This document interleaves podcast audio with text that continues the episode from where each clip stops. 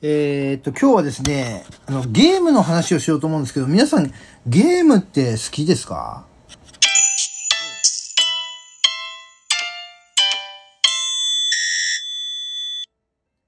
はい、皆さんこんにちは。ポジティブラジオテトラポットの上から、この番組は日本のクリエイターたちに夢と希望、愛と勇気を与えるため、日々奮闘しているウェブディレクターが本能のままにお届けしている番組です。どうも、ハップです。ちょっとオープニングのジングルを、音大きかったね。ちょっとごめんね。ちょっとびっくりしちゃったでしょ驚きましたね。申し訳ないです。なんでこう、音の調整難しいね。音っていうのはね。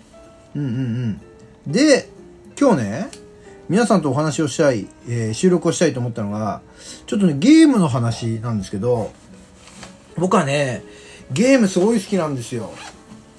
それこそ、えーっとね、まあ、私の生まれはですね、えー昭和47年生まれでございまして、1972年ですね。そう。今の人たちは、えーっと、気がついたら、物心ついたら、普通にテレビゲームっていうのがあったかと思いますが、えー私の子供の頃はね、基本的には、えーとね、小学校の2年生か3年生ぐらいの時に初めて、ファミコンというもの、これが、あの友達の家に導入されまして、で、もうその友達ん家に入り浸るみたいなね、そんな状況だったわけでございますね。で、それまでっていうのは、なんかね、あれ、これ知ってる人いるか？ら、エポック社のね、あれなんつったっけな、なんか本当にね、何？正方形のドットが何個か 重なって、ただ動くだけのね、ブロック崩しとか、テニスみたいなね、そういうね、えーゲーム機、テレビゲーム機みたいなものがあったんですけどね。うん。で、そこからこのファミコンというものが出てきて、なんだこれはっていう、もうね、ゲームの、なんとか概念をこう、ね、一気に向上させたというファミコンがありまして、みんなでですね、あれですね、えーファミリースタジアム、ファミスタをやったりしてね、遊んでましたね。うん。で、うちはですね、なかなかこのファミコンがね、買ってもらえず、まあ子供ですからね、親に頼むんですけれども、まあなかなか買ってもらえずですね、そういうゲーム機はうちにはなかなかなかったんで、友達ん家でまあやってはいたんですが、で、まあそこからね、いろんなゲームやりましたよ。で、それからまあ年年数を重ねると、まあね、うちにも導入され、で、大人になってからは自分もファミコンのレベルじゃなくてね、スーパーファミコンとかさ、ね、いろんなゲーム機がどんどん出てきたわけ。で、そんな中でも、大人になってハマったゲーム。えっ、とね、それこそ、30を過ぎてからかな、プレイステーション2というものを買ったわけですよ。で、プレイステーション2というものを買ってね、まあ、モータースポーツが好きなんでね、モータースポーツ、オートバイのね、なんかそういうレースのゲームをやったりなんかしてね、そう。でも、やってね、で、たでもこれね、本当にね、長期休暇があった時とか、でもね、俺ね、30代の頃はね、アホみたいに仕事してたんだよ。今思うと本当アホなんだよね。もうね、いろんなことを犠牲にしてね、働いてた。うん。で、今思うと何のために働いてたんだろうみたいなことは思うけどね。まあ、そんなね、えーっと、時代を経て今の自分がいると、今の価値観、僕のアイデンティティみたいなものがね、そこで養われたって考えると、まあそれも必要な時間だったんだろうけども、まあそんな時でもですね、あの、ふと思い立った時に、仕事以外で、えー何かね、こう夢中になれることをやろうみたいなことを思った時に、たまたまね、えー自分の友達がですね、このゲーム面白いんだよってハマってるとかって言ってたんで、そう。あの、誰かのことを知りたいなと、この人と仲良くなりたいなとかって思ったら、その人の好きなものをね、えー同じように好きになると、えー何？共感というところでね、仲良くなるのに、あの、短時間で仲良くなれるよみたいな、そんな話があったもんでね。で、その人がね、あの、好きだと言っていたゲームをね、僕もやることにしたんですね。まあ、当時、プレイステーション2っていうゲーム機は持ってなかったから、えー、まあ、あ、持ってたんだな。うん、持ってたけど全然使ってなかったんだな。うん。で、そのゲームをね、中古屋さん行って買ってきてやったわけですね。うん。そしたらですね、自分が知っていたゲームともうね全く違ったわけそのゲームの概念がね本当覆ったこのゲームがありましてねまるで映画を見ているかのようなもうねストーリーに魅了されたんですよね。そうゲームというものもたださバンバンバンってやってさなんかピストルって相手を倒していってとかさなんか冒険してお姫様を助けるではなくてその都度都度にいろんなこうねえー、イベントがあったりさストーリーがあったりするわけじゃない？それがねものすごくもうまるで映画のようにね作られたゲームがあってね俺はこれで本当にねこのゲームというものにを普通のエンターテインメントとしてね見るようになったんですね。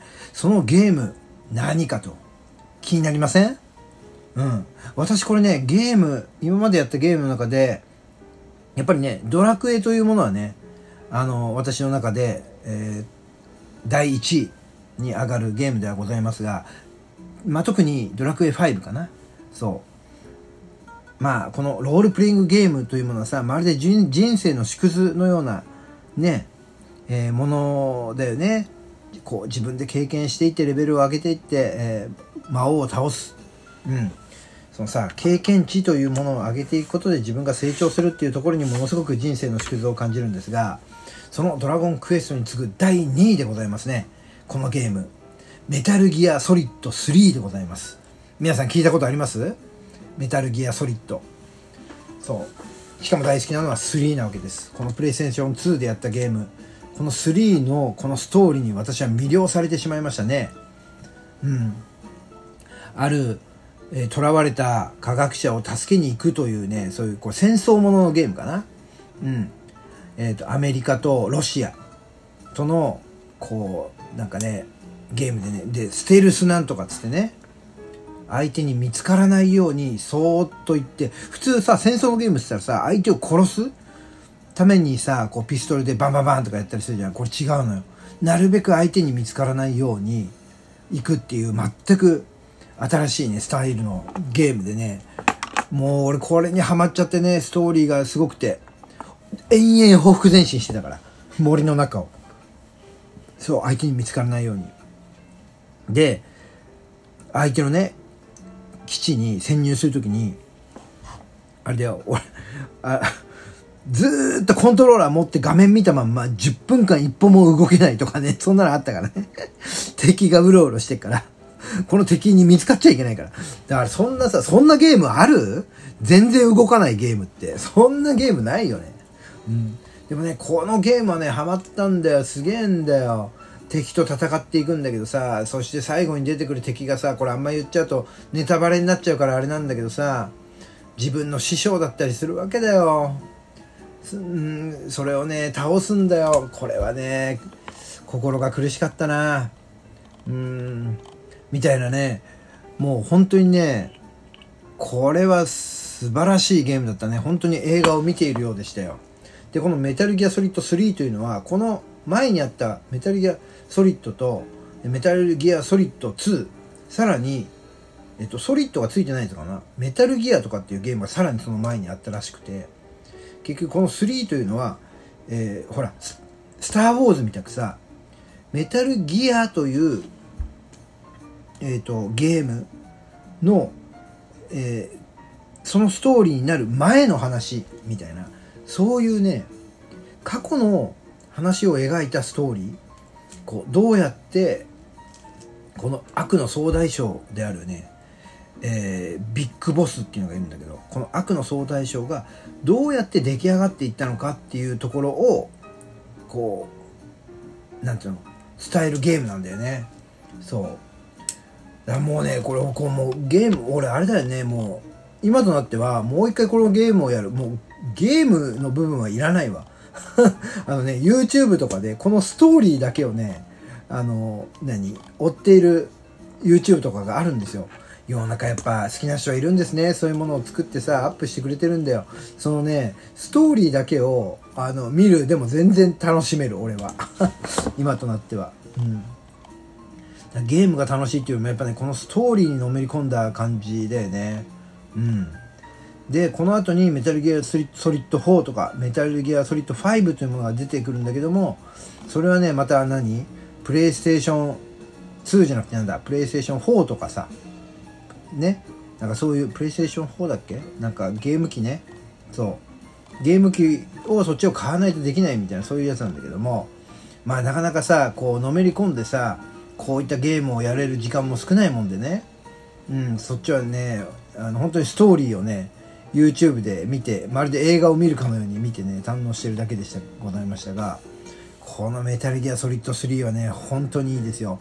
例えば今皆さん外出自粛でね外に出ることができなかったりとかねあとはたまたま何らかの事情で時間がたっぷりできたみたいな時人はですねもしよかったらこのメタルギアソリッド3やってみて。うん。めちゃくちゃストーリー面白いから。うん。